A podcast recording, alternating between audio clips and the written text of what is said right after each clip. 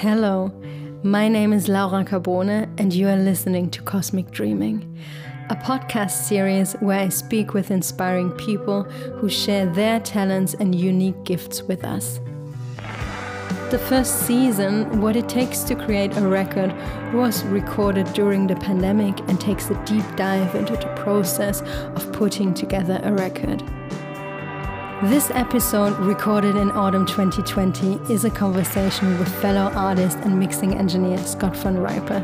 He's regularly on tour with the Jesus and Mary Chain, his band The Black Ryder, and has recently released his debut solo record, Dream State Treasure. We talk about the collaboration of a mix, its surgery, and the art connected to this. We talk about our individual lockdown experiences and how it is to be isolated in LA, as well as the start of his very own sonic chapter. Please welcome Scott von Ryper. I think we might have latency, but maybe maybe I can take care about this on my end. Okay. Hello.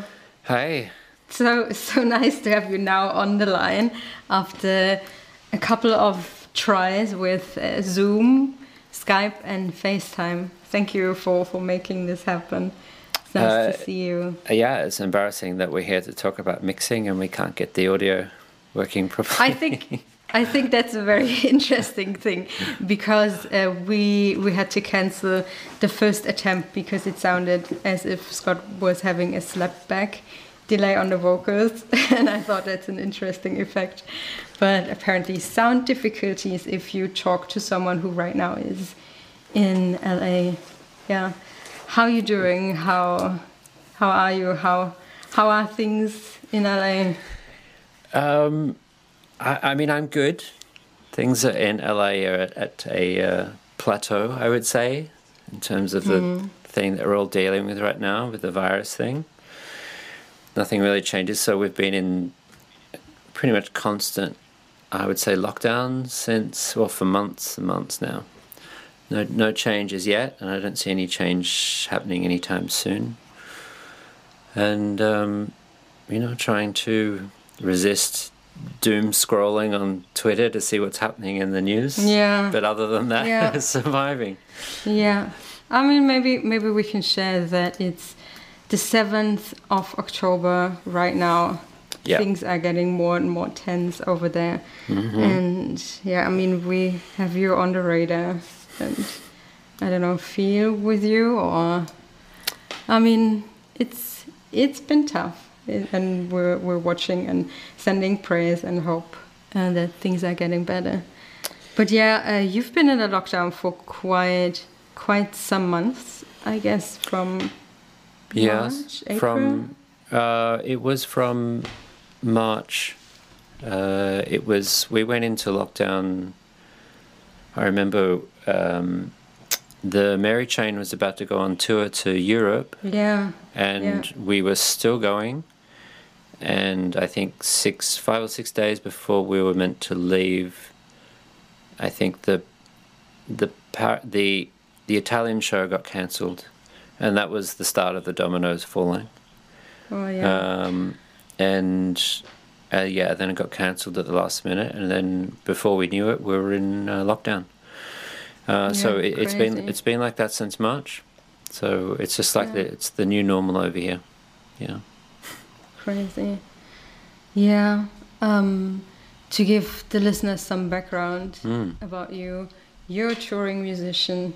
You're playing in the Jesus and Mary Chain. Your old band, or actually your band, the Black Ryder.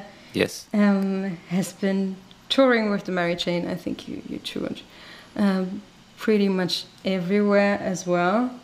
Uh, you're from Australia and now you're home away from home in Los Angeles. But yeah, it happens that you're playing for the Jesus and Mary Chain and the guitar, which is crazy.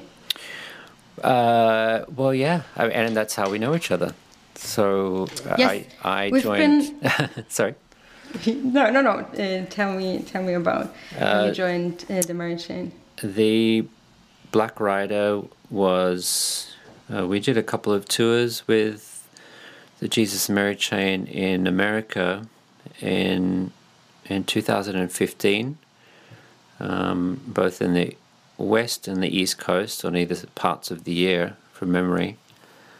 Uh, toward the end of it, um, their longtime guitarist Phil King, who had been in the band for about 10 years or so, maybe even longer, um, he was also a member of the band Lush, um, which um, a lot of the, the folks, I guess, uh, who are fans of our genre of music would, would know of. And uh, Lush decided that they were going to reform and uh, do another album and, and, some shows.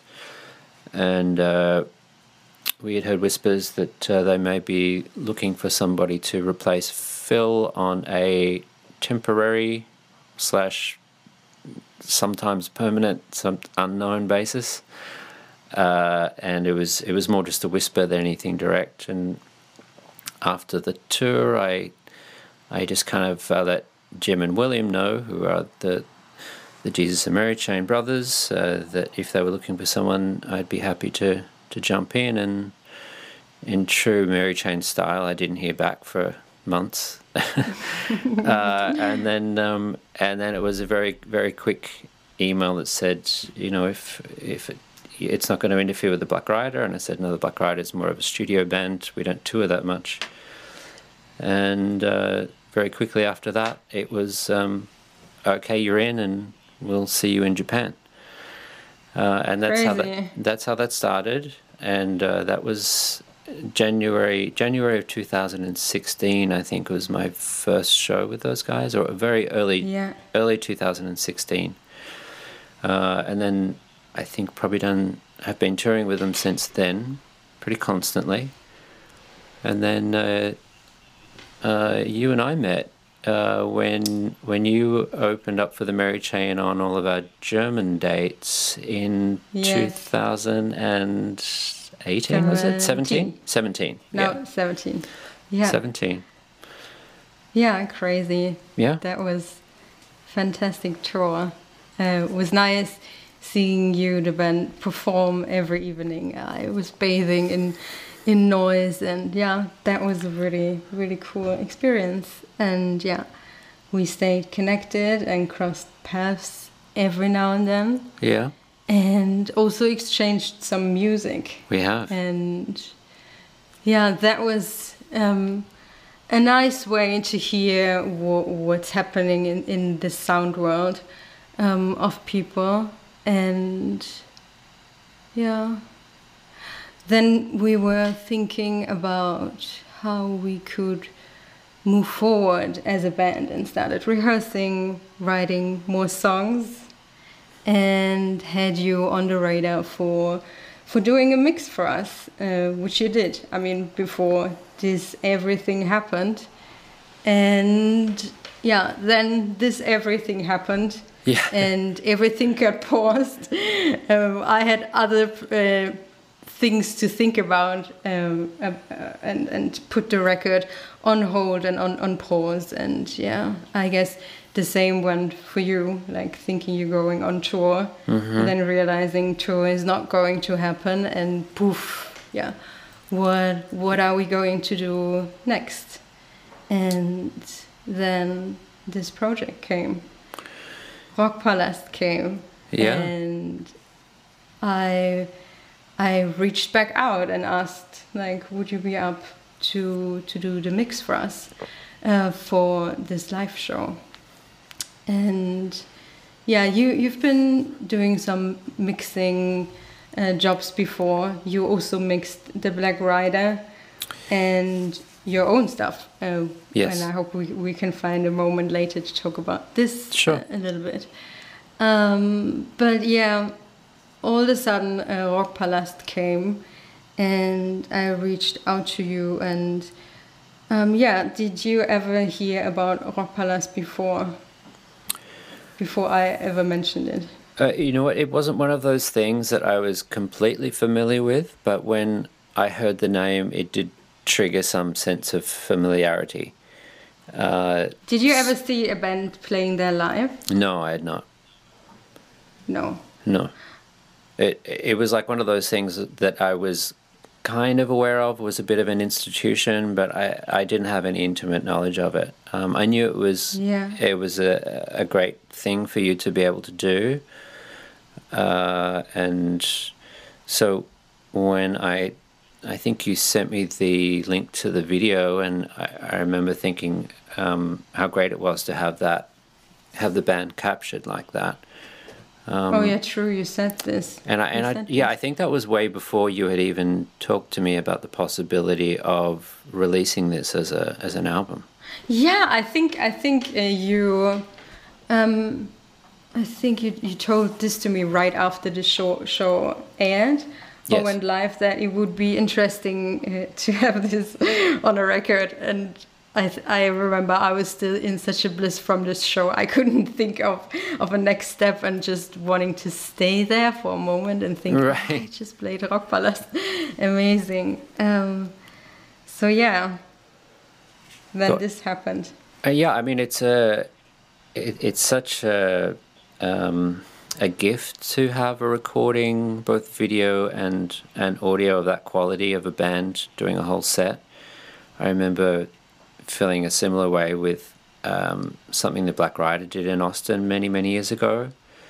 And I think I do remember saying to you, make sure you get a copy of that audio. Yeah, yeah, yeah. and I was Um, just like, what a weird idea, as if uh, VWDR would would approve this. So, Right. yeah, I, I, I was just like, great idea.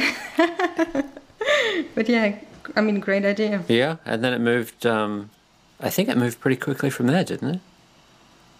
Uh, I mean, we forgot about this and, Right. and, and thought about a third record and, and doing Yes. this and that. And I mean, then the pandemic uh, came and we thought about this again. Um, yeah, I I reached out to you because I I really like your sonic approach and how you do your mixes, and I knew that this could be something for you also because you saw us playing live in Los Angeles just um, the September before, Yes. and I thought the person whose whose hand w- hands will be on the mix, he or she should be exposed to this band in a live context and, and see how this is working because I think this might be essential if you if you work on a, a live record. But I think I'm already diving in very nerdy uh, conversations right now. So, uh, for everyone who is not really familiar with what someone is doing, if he or she gets the mix, can you please describe what do you do? Wow. Okay. Um, that's a big question. I I guess my my job as a mix engineer is to, and in this case it's just mix engineer. I'm not recording the sounds. Is to have um, obviously I'm sent a number of different tracks. Um, the recording engineer has made a decision about what to mic up and how. So you know there might be a number of microphones on the drum kit and the guitars and the, the bass and the vocals, etc. All of those are sent to me as separate tracks, which I then load into a uh, a program. A lot of people use programs like Pro Tools. I, I actually used um, a new program called Luna, which was very new at the time, I think. It was the first time I used this. Um, and my job then is to, above all, try and find the right balance between the uh, the tracks. So I know this sounds oversimplistic, but uh, even if we were to start with the drum kit, just to make the drum kit sound like a drum kit. So they, you know, the kick drum is not too loud over the the snare drum, and the cymbals aren't too loud over the kick and the snare. You also have a nice balance uh, between, let's say, the the room sound and the direct sound, and then to balance all of the instruments against each other, so one doesn't dominate. Um, and so the balancing is the most basic thing the mix engineer Um, could can, do. um, can I ask you, um, do you remember how many stems you received from our end, and and just to to make it clear, a stem represents a microphone line. So Yes. if if you would imagine a stage, you might would see the drum kit in the middle. In our case, the bass on the left, uh, first guitar on the right, and second guitar and vocals in the middle. So many. uh, I mean, a, a drum kit has a whole lot of microphones. How many? Do you remember how many microphones there were on the drum kit? On the dr- drum kit, there would have been, let's say, uh, kick, snare, hats possibly had a separate one. Hi hats probably had a separate one. Two, two toms. Um, it, there, I'd say there would have been a good at least five or six, maybe more microphones on the drum kit. Um, I I was actually going to pull. I actually had the, the session pulled up to talk about with you, but then realized that I needed this program to uh, record this podcast, so I can't look directly. But it definitely would have been, you know, an, an average Yeah. drum an average drum kit could could have anywhere from, you know, a basic recording could have four, and sometimes a more complicated recording could could have up to you know 16, 20 Yeah. tracks of microphones just I on mean- the drum kit alone. Yeah, not not everyone is familiar with the fact that you you're not good with only one microphone. I mean, some people are if they if they go for that sound, Yes. but most of the time there is more than one microphone for a drum kit. So you get a whole lot of stems for this whole session. Yep. Um, you mentioned the room microphones. That means that the audience is also uh, captured Yes. On- one th- one thing on your uh, on these uh, stems, the tracks that I received from you for this was because it was a live recording. They had also a number of microphones placed around the venue uh, to capture the sound of, but firstly the band sound at the back of the room, but also the audience uh, in different parts of the venue. So uh, that was one thing I was also um, I, I guess my job was to balance that in and out of the of the music at the right time. Yeah, and what a beautiful, what a beautiful thing that they have.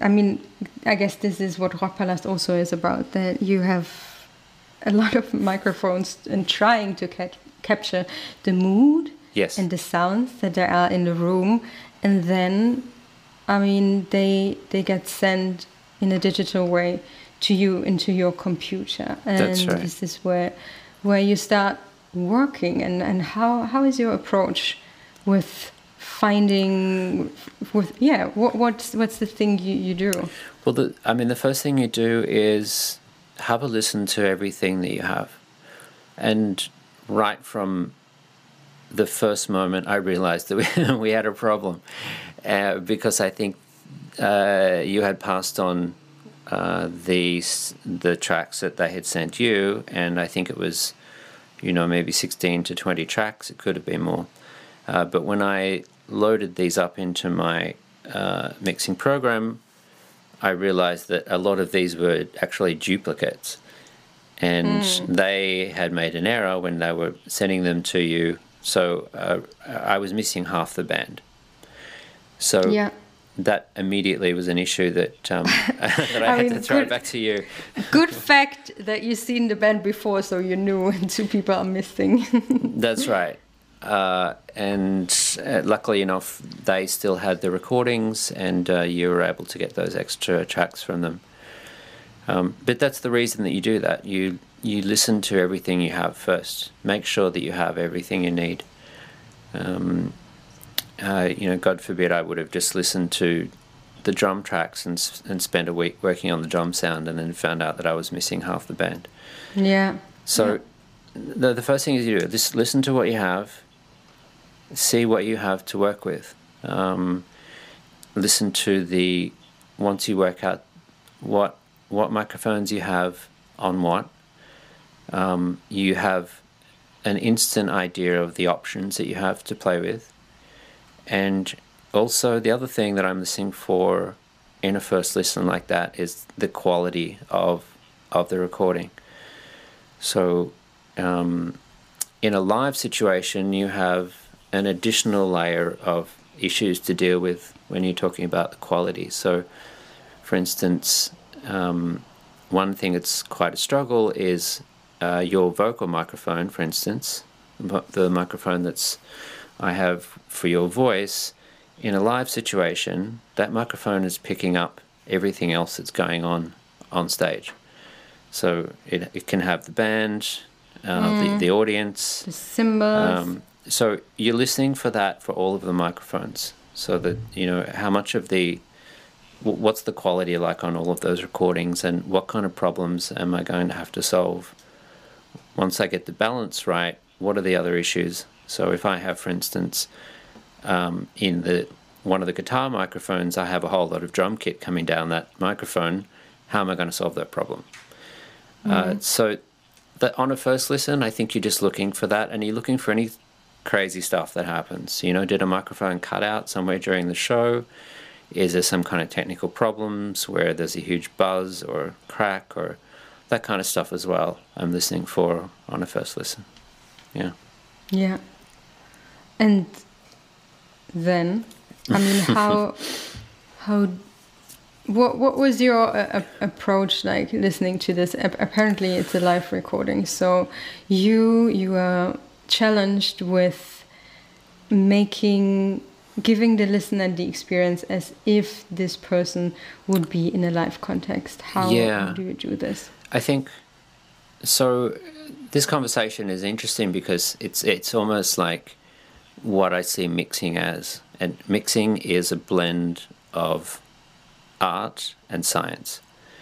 So mm. there is the technical aspect of mixing, and that is the you know all of the technical stuff that you use to create the sounds that you want to hear, and that could be a combination of compression and EQs and effects and all sorts of technical wizardry that you have to have kind of in your playbook to be able to use to achieve what you want to achieve. Yeah. And then, but then at the same time, it's not just science. It's not just um, applying these things and everything is perfect. There's 50% of that is also the creative side of mixing, which is um, understanding what the artist sounds like. What does the mm. artist What does the artist want to hear from this the song? What do I want to hear when I'm listening to it? Mm. Um, and finding the right the right tone, the right balance, um, and the creating the little parts of you know what you might call ear candy of yeah. th- thing, things yeah. to keep things to keep the listener interested. Some of these things can be incredibly subtle, um, but when you use them all, it it creates an unconscious um, sense of interest when you're when you're listening to the song. Um, so uh, that's you know that's the creative side of mixing as well. Um, yeah. It's almost like I was thinking about this recently. I was talking about um, mixing my own record, and I had thought about um, having it sent to somebody else. And I've been in this experience before, where you could you could send um, a song to be mixed by, let's say, one of the top mixers in the world somebody who has in, impeccable technical skills and years of experience. Mm-hmm. But you could find that even though the mix is technically perfect, you might find that it's not at all what you want um, because it doesn't sound like the band. It doesn't sound what the band yeah. like the band is trying to represent. So that's where the creative stuff comes in. So it's a careful balance of, of the two. Yeah. Yeah. Yeah, I also had the feeling you were painting somehow yes. on on the stems, and I, I I can even see the brush and what kind of paint this is and what you you were doing. So yeah, yeah. in some ways it's like sculpting. Um, you yes. know, it's yeah, like yeah, you you ha- you have a a large piece of of concrete or, or clay or whatever it is that you use to sculpt, and you're provided these things, and you can hear inside your own head how you want these things to sound. Yeah. And using the process of different effects, you are slowly during the mixing process, sculpting away, trying to find the beauty of what's inside you have given you, and Yeah. and kind of chipping away at the other stuff that gets in the way um, Yeah. of of hearing that. Um, that's that's Yeah. probably a, a good analogy. Yeah.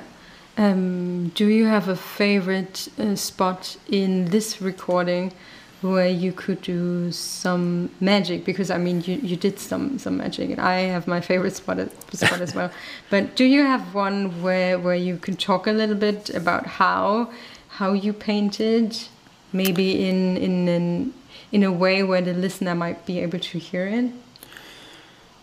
Um, yeah, there, there's a couple of examples. One are more technical ones where I had some sound issues that were getting in the way of me being able to just present the song in the way that it needs to be heard.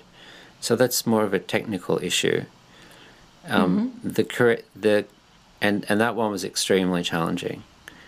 and do you, Um, do you remember the, the the spot in the song or the song? itself? Yeah, uh, who's going to save you? was my nemesis through this whole mix. I remember, Yeah. And of course you chose you chose that song first to go out with. Um, it was extremely challenging because the um, the the drums had a lot of cymbals being played very hard in certain parts of the song. And the cymbals are sometimes the loudest thing on the stage. And they were going right down your microphone. Um, and they were going right into all of the other microphones on the stage as well. And the challenge was to try to keep the cymbals in the track, but not to have them overwhelming everything else.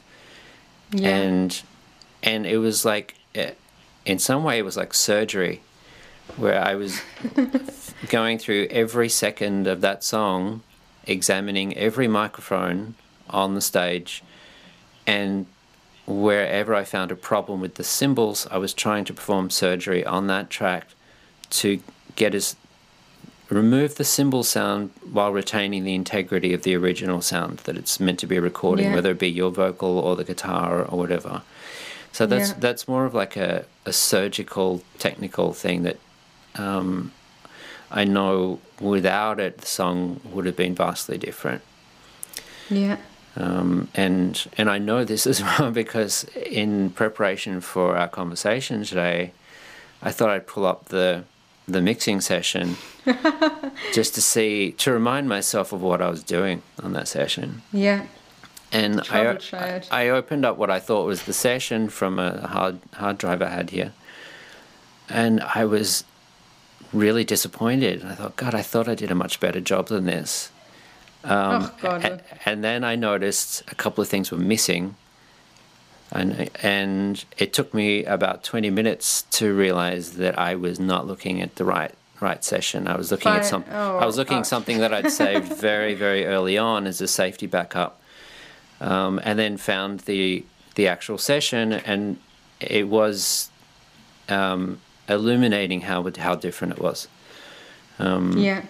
and then on the on the creative side, um, just going back to your question, I think Night Ride might be one that I felt there was a lot of space in that mix for me to do some re- really creative stuff. Yeah. Um, and one thing that I felt added a lot to that mix was maintaining the space of, you know, there's some really spatial drums and guitar happening at the start of that song and putting, finding um, some amazing backwards kind of reverb Yeah. and delay effects and applying that to Yeah. to the guitars which kept things spatial but really created a dreamlike environment for your vocals to be sitting on top of. Yeah. yeah. Yeah. I I also love, especially the intro of Night Ride. This is yes. beautiful. That's exactly what I was thinking. And quite often when I was mixing, that would be a favorite song of mine to be working on late at night in the studio, just having a candle lit and Beautiful. have quite dim and just sitting back in the chair Yeah. lis- listening to this and playing around with it. Yeah. Beautiful.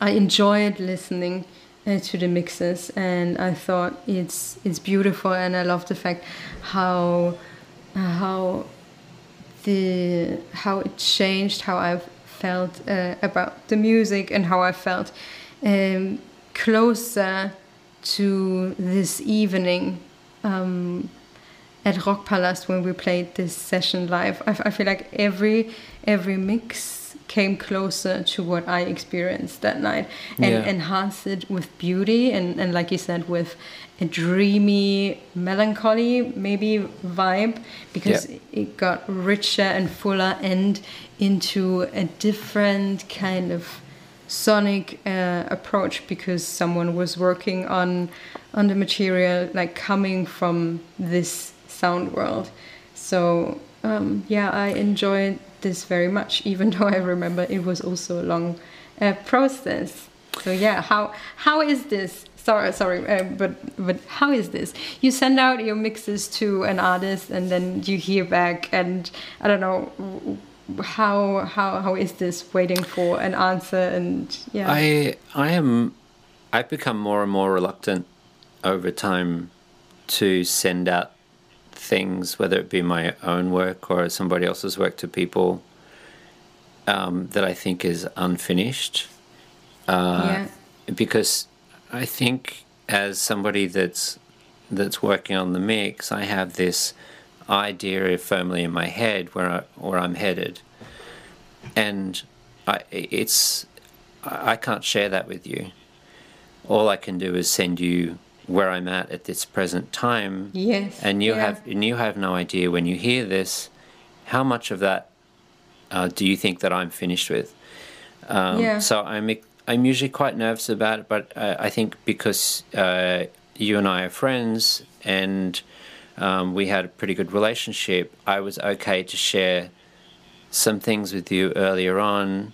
Um, it it can also be helpful to do that, um, and because they're when you're when you're mixing a track or an album, it's very easy to listen to something hundreds of times, and Yes. you can get extremely focused on certain problems that you're trying to fix, Yeah. or um, you can become immune to other things which are actually problems, and to get an outside fresh pair of ears who who is listening to this for the first time, uh, somebody whose opinion you trust that's also very valuable just to highlight hey it's it's not that you're looking for a, a pat on the back to say this is great but it can be great that either you're headed in the right direction or um, there could be something that I'm completely missing or taking taking it in the wrong direction and Yeah. so I think yeah I, do, I don't try to share things until they are at a point where I'm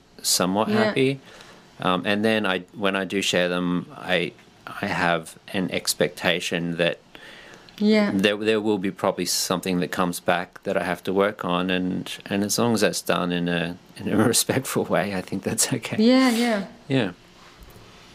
Yeah, I mean, a very um, thoughtful, creative, um, and respectful um, position. Maybe if, if you if you're mixing the recording um, of of something and also something beautiful because you can paint and go into the detail and add and enhance. Um, yeah and, To- and just just as a as a side as well because I'm also an artist and not um, I don't only work on the on the engineer side I understand that the mix is somewhat a collaboration and that the artist needs the mix engineer to be able to help them realize what they're hearing in their head as well but it is a collaboration and it's important to remember that that yeah. okay well i'm i'm i'm not just going to get the result that i want i also need to make sure that i'm helping you get the result that you want so Yes, yeah, absolutely, and um, to make to give the listen, listener um, some idea of how long you're working on a mix. Like, do Yeah. you remember how long you worked? I do. uh, on our record. I remember that you had sent it over, and I, I told you at the time that when we were scheduling, and I know you had a tight time frame, that I had set a goal for myself to be finishing work on my Yes. own album, and which was really important to me because it, Yes. you know it just kind of been dragging on for quite some time, and I'd set some kind of serious uh, goals for myself this year when I found I had a lot of spare time. So I think I said to you I would start working on your album on June the first. Wow. And, um, I, I remember giving myself end of May to be doing the kind of the the finalization of my stuff, and so I definitely Yeah. remember June first being a a a date that's like right wherever I'm at with my album, I'm starting Laura's album. So. Yes. Uh, we did get delayed by a couple of days by the the, the issues with the files, but then uh, I think we had agreed on. I think it was like the third, third three and a half weeks into June. I think you had on three weeks for the mix of the album. That's my recollection, and I would say Yeah. every one of those days, uh, I worked probably at least 12 hours straight, I would say, on the mixes. Um, sometimes uh, longer. Uh, and then I think toward in that last week, there was a couple of days off to give myself, while I was sharing some things with you, I was also giving myself uh, mental health and uh, ear break as well. Because it's Yeah. important to take some time away from the mixes to then come back to them and make sure that you're okay with everything. So, yeah. yeah, there was a lot of time put into that. So it it can be uh, you can get into a, a quite obsessive state. Yeah. And yes, I would say every day for for three weeks I worked on the record. wow. Thank you. I It mean, was sounds amazing. yeah. I mean, there, there was some uh, there was some challenges there which probably slowed me down as well. Which I was using a new system for the first time. Um, there was earlier on because this was the first live album I'd ever mixed. Um, I had made a decision rather than having, and I know this sounds a little bit technical, but rather than having uh, twelve separate um, so let's say sessions uh, for one for each track, one mix for each track. I decided to have the whole show because it is a live show and it needs some consistency. I decided to have the whole thing in one session. So when I'm mixing, um, I, I, I'm making, I can make changes which could apply to the whole show. For instance, if I was going to change the sound of the kick drum, or the sound of the guitar, I could make it so it applied to the whole show itself, or there was a lot because there were slight changes that were happening from song to song, but it was all in the same session. There was an insane amount of automation that was happening. Yeah. So if I was applying EQ changes, level changes, compression changes, effect changes, all of those things had to be automated between each song rather than just set and forget. Um, so that stuff took took a lot of time. Yeah. Yes. Yeah, but at some point, three and a half weeks later, we were finished uh, with this record. Uh, yeah. I was very happy. I remember. And I, I you remember sent it being, over. I remember being very happy that you were very happy. Yeah. yeah, yeah, because I was, Um, at the, I was at the point where I think I was like, I can't listen to this anymore. I remember just thinking, I hope that you're happy because um, I hope you're not relying on me to tell you whether it's it's great or not. Because like, No, I, I mean, I right didn't. now. no, no, no, no, no. I I heard it and I I was really happy. And yeah, then you send it over to Philip. That's like right. The one magician magician gives gives the piece to the next one to put Right. the magic on top of it. I Yeah. remember being very um, additionally uh, excited to hear that not only you were happy, but he he also seemed very happy because um, mastering engineers from experience can be extremely critical because all they do is listen to uh, mixes from great mix engineers all day. So Yeah, I I, mean hap- they have a, uh, yeah, and I mean they have the the most amazing room. I just talked uh, to him and w- mentioned again what an amazing room he has to listen to music. Yeah. if- Yeah, you know, and that's that's something that we we should talk about as well. For um, if we're talking about mixing for, you, you know, in a basic sense, is that even before you start mixing, um, you need to know what your what environment you're mixing in. So, um, you need to be sure that what you're hearing um, through your own speakers in your own room is going to be the same experience that other people have. And Yeah. so, you know, like like many people, my my studio is is in my apartment, and I'm actually lucky enough to have a separate room for it.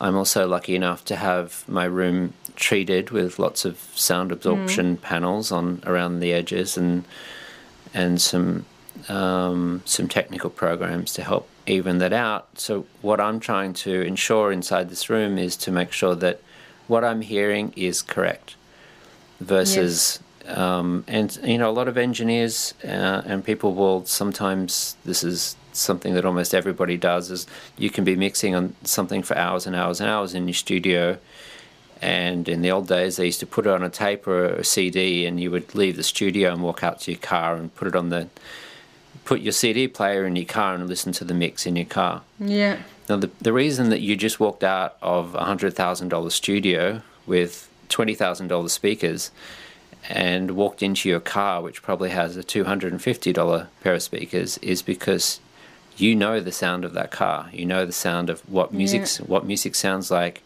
um, and that's kind of that's really important to understand what your studio sounds like and Yeah. um, and to make sure that you're what you're hearing is correct. So that's kind of like Yeah. also the the basics of before you even start. That's where you, you need to make sure you you're working on an even playing field there. Yeah, I mean, I guess everyone at home does have their favorite, maybe headphones Yes. or sound system, or maybe even in the car. So many cars are equipped with a good sound system. So I guess everyone knows what is their favorite. How how does something needs to sound for them in order to to really uh, in, enjoy this? Yeah. And and each one of those headphones or speakers or sound system, they all color the sound in a different way and they all sound slightly Yeah. different. So it's important once you get moving along the process as well and you're listening to the mixes that, you know, I'm checking it on an alternative set of speakers, I'm checking it on a couple of different sets of headphones, or, you know, most importantly that you're working on something that you know really well. Um, Yeah. and, and also it's important as well to stop once in a while and I this is one thing I did with your record is that before I started mixing every day, uh, you know, I probably stopped mixing, you know, at midnight the night before or sometimes later. Is that at the start of every morning I would play, um, play some different music in the studio. Um, quite often it was something that I knew you liked, uh, and um, and just listen to how it sounds.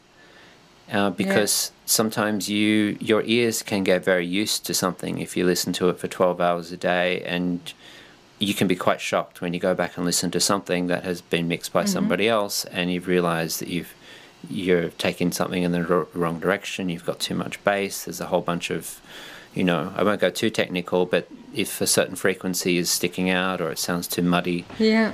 um, and and that's why it's always good to start the session listening to something something that you're not working on that you know sounds good um, so and I think in Um, your in your case I probably I probably played a few Jeff Buckley songs in the morning uh, and and some other things yeah Yeah, beautiful. Yeah, I guess um, maybe this is also good advice for people that are working in a creating creative way or that are crafting something. yeah That it's always good to detach and to take a break, yes do something else, and yeah, I mean, get fresh air or, or do whatever eases your mind.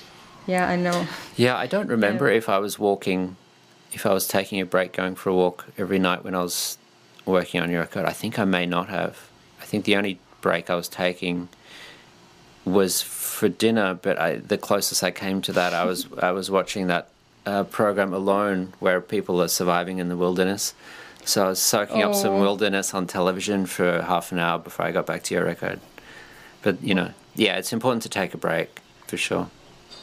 When this everything happened and you realized you couldn't go on tour, you went into lockdown in Los Angeles Yeah. and you started finishing. Actually, you finished your first solo record. Yes. That's that's the thing things people do when they go into lockdown in their first month or so or second. I don't know. Yeah, tell tell me about it. Yeah, I mean, I had there was. it, I mean, obviously, this year was a lot for everybody, and so it's such a significant change of. Um, yeah, I had a very busy touring year planned, uh, and of course, like everybody else, um, finding out that uh, that had just been cancelled, that created the financial stress and pressure that everybody else has felt this year uh, of not having an income. And uh, you know, there was there's a lot of personal stuff as well that I was dealing with earlier on in the year, and I think even before the that happened, I had just made a decision that I this album had just been hanging around for too long, and I think, and as you know, um, and I needed to, um, I needed to be really kind of firm about setting, you know, this, this time this year, of all the difficulties difficulties it's presented to everybody. It's also been on the flip side, uh, has been a gift to many people as well through that difficulty um, of spending more time with their family or breaking the routine that they find themselves in year after year, spending more time alone and um, being able to sort through their life and find out what's important.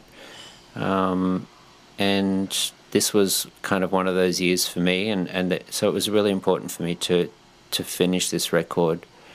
Um, and that was kind of like one of the first major goals that I had. And then, of course, the, the Yeah. opportunity came up to mix your record, which was also a great uh, challenge, but um, it was it was extremely rewarding at the same time. So Yeah.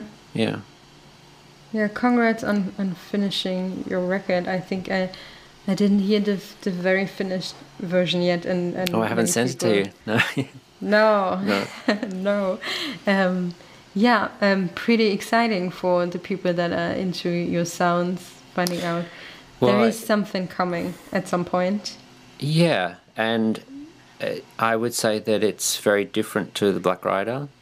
It's very different to the Jesus and Mary chain. Um, that it's kind of yeah, it is. It's very personal because some of the songs on there, as you said, this is my first solo record, and some of the songs on there are one of them. I think I remember recording on a four track. You know, back somewhere when I was maybe 20, 24 years old.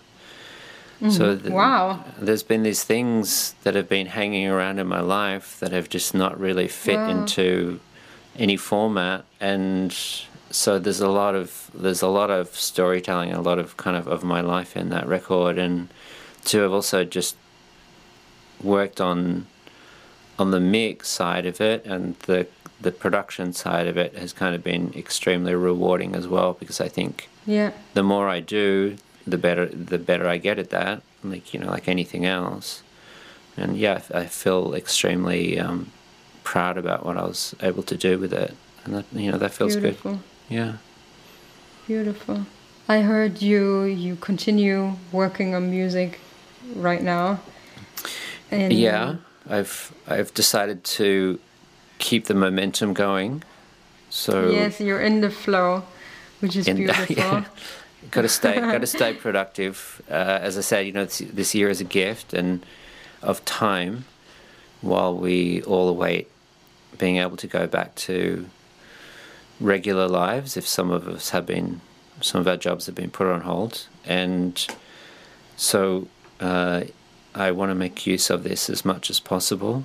And yeah as you said i'm in the flow and have started working uh, with Amy now on some more Black Ryder music, so that's something different again this year. And then um, I'm about to also work on another mixing project. Am I allowed to talk about that? Or maybe you should talk about that.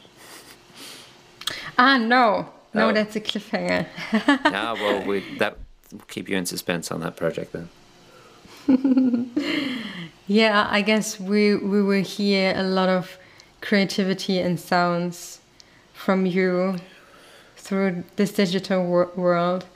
Um, thank you so much for putting your time and energy into our mix at Rockpalast, and thank you also for for having the conversation with me and and telling people a little bit about your job, about mixing, and what it takes to do a mix, and how how you can paint and balance out sounds for for recording to hand it over to the mastering um, yeah, I mean, knowing that that we are in October right now mm. and you experience this everything in in a different kind of way than than I do in Berlin. Um, yeah, how what what would be your wish for for the future? Because so much shit has happened, but also so many um, revolutions or mm. and positive changes, thoughts, and maybe even actions have already happened in in the big, in the global uh, world, but also on the individual end. Like, is there something you would wish for, and something the world could continue? Um, yeah, well, do or become. I mean, and sometimes in you look at history, great, great change and progress has come from massive unrest.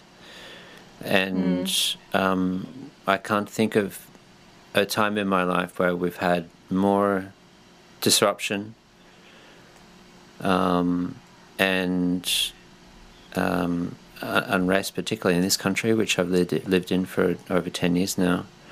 Yeah. But I am hopeful that um, this uh, this has also waken woken some people up who were yes who were kind of sleepwalking through their life, not feeling particularly connected to social issues or political issues, or maybe even um, had been disconnected from their families or.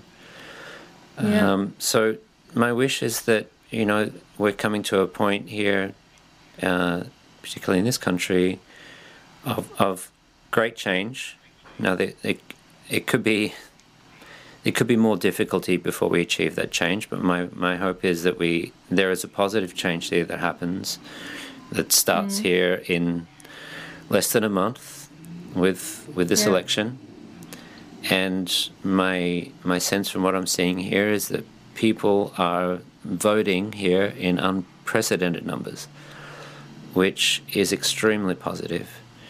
Um, yeah. And and I, I feel that people really want to make change here, and um, I think next year um, it would be great to see everybody just to be able to relax and enjoy their lives a little bit more. There's there's such a constant sense of unease and stress over here right now. Yeah. Um, and as I said, you know, it has caused a lot of people to move on significant change, but um, yeah. over the long run, I just don't know how sustainable it is. Um, so, yeah, I, I, see the positivity in this difficulty, and um, I really hope that six months down the track that we're we're in a different situation here, and we're moving toward. I, I'm not going to say getting back to normal because I have more more optimism than that. I would say um, moving toward a new normal, which is a better normal. Yeah you know, because the yeah. the old normal wasn't that great for a lot of people. So, yes. so um, this country moving, and um, you know, the world as well, moving to a, a new normal where um, people have learnt a lot from this year and and can take some of those improvements and, and move them back into to life next year when you know the the pandemic um, you know, gives us all a rest, and we can move back to some, you know, normal activities like seeing our friends and going back to work and stuff Yeah. like that. So Yes. Yeah, I ideally wish this for you and for us and for everyone yeah, as well. playing music, playing music would be lovely as well. going to going, going to see a show. Going to a show, yeah. I mean, maybe maybe you're coming over for a tour. We'll find out. Well, yeah, I mean, we are as, as of today, we are still scheduled to be touring in Europe in in March, and Yes. we will see. I'll keep my fingers crossed that. Uh, I keep my fingers crossed as well, and I- Yeah. I think our listeners too. So yeah, maybe maybe you and we all have the chance um, to see you play live very soon. That'd be lovely. I miss traveling, that's Yeah. for sure. So, Yeah. All right. Uh, thank you again for your All right, time. Laura. That Good was great you. talking to you. You too. Bye. bye. Bye.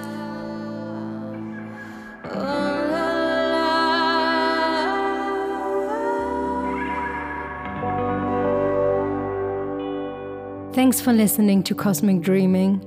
You can pick up a signed copy of the Live at Rockpalast LP on my homepage, lauracarbone.com. There is so much more in my creative universe for you to discover. To do this, head over to patreon.com slash to join me on this journey. See you soon.